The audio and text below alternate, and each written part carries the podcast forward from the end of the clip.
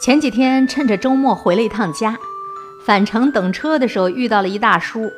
上车没一会儿，大叔朝我走过来问：“姑娘，你旁边有人吗？”我回了一句“没有”，转过头继续做我自己的事。我能坐一会儿吗？我买了一张站票，路程有点远。大叔有点不好意思地问。我连忙移了一下位子，示意他坐下来。坐下来没多久，大叔的电话就响了。刚接通，就听到电话那头大吼大叫，听了半天才知道打电话的是大叔的儿子，要钱买 iPhone 手机。大叔这边小心翼翼地回答着：“这个月的工资还没发，两千块钱你先用着，过几天工资发了，最近我又接了个小工，钱马上就能拿到了，到时候再多打点给你。”大叔的话音还没落，那边就把电话挂断了。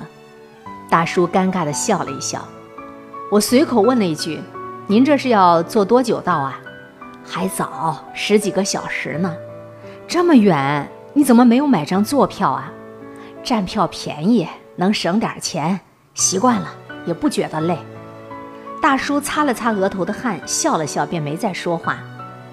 我到站下车了，回过头看了他一眼。大叔四十多岁的样子，却非常憔悴。眼睛里布满了血丝，蓝色的汗衫已经洗得泛白，背上背着一个十几年前样式的旧书包，手里头紧紧地握着一部两百块钱的老年手机。那一刻，我的心里莫名其妙的一阵心酸。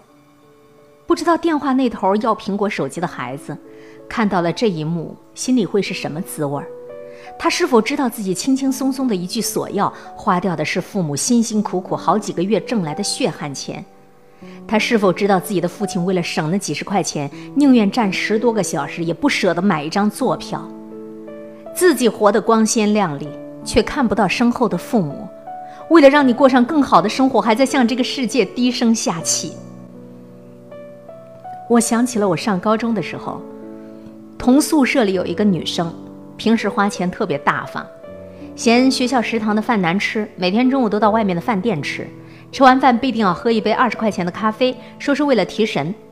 周末跟他一起出去逛街，他一定要挑人气很高、价格不便宜的餐厅。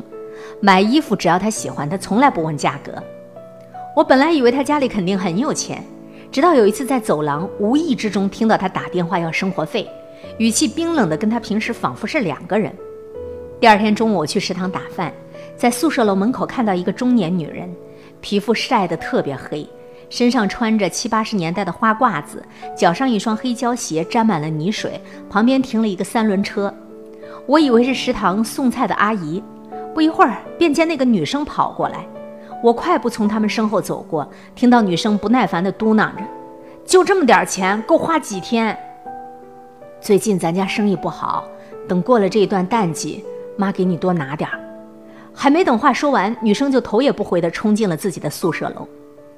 后来我才知道，那女生的家里并不是很有钱，爸爸在外面打工，妈妈在菜市场摆摊卖鱼。可就是出生在这样一个普通家庭，她却活得特别高级。有一句话说：“父母尚在苟且，你却在炫耀诗和远方。”父母可能不知道你在外面花钱大手大脚、慷慨阔气。他们只知道自己能省一点就是一点，唯恐你受了半点委屈。父母的钱永远都是最容易拿到的，因为你是他们的孩子。但是无端膨胀的虚荣心要靠自己去填满，不应该让父母为你买单呐。有一个在英国留学的朋友，春节回国的时候跟他聊到这事儿，他说在国外身边有很多中国学生也是这样的，一部分是家里的真有钱，有资本挥霍。而另外有一部分是为了标榜自己，为了面子挤进富二代的圈子，拿着父母的钱花天酒地过日子，自以为自己过得很潇洒，能够呼风唤雨，永远都有刷不完的钱。其实家里并不是很有钱，全都靠在国内的父母省吃俭用的供养着。他说的一句话让我印象特别深刻：在国外，只要不跟中国同学混在一起，花不了多少钱。父母给的生活费都是他们的血汗钱。没有任何一分钱是容易的，想要的东西你自己去挣，享受你才会心安理得呀。生活从来没有容易过，如果你觉得很轻松，一定是有人帮你承担了本来该属于你的责任。不管你的父母的收入是百万富翁，还是月收入五千的工薪阶层，请你一定不要责怪他们给你的太少，不要抱怨他们给你的不好，他们已经把能够给你的都给你了。生活远远不止于眼前，不要被一部手机、一件衣服、一个包包迷失了自己。未来会有更多的精彩，会有更美好的东西等着你。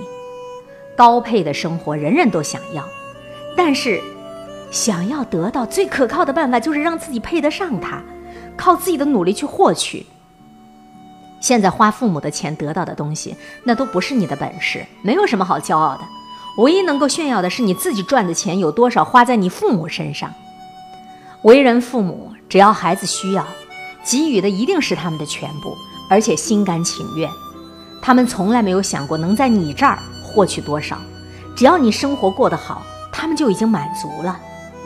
子女的回报，哪怕只有十分之一，也会成为他们炫耀的资本，足以让他们开心很久很久。这一辈子，父母是亏欠最多的人，无论什么时候都别忘了，爸妈才是你最应该花钱的人。愿你的努力赶得上他们老去的速度，愿你以后给父母买东西的时候，能像他们当初给你买东西的时候一样，毫不犹豫。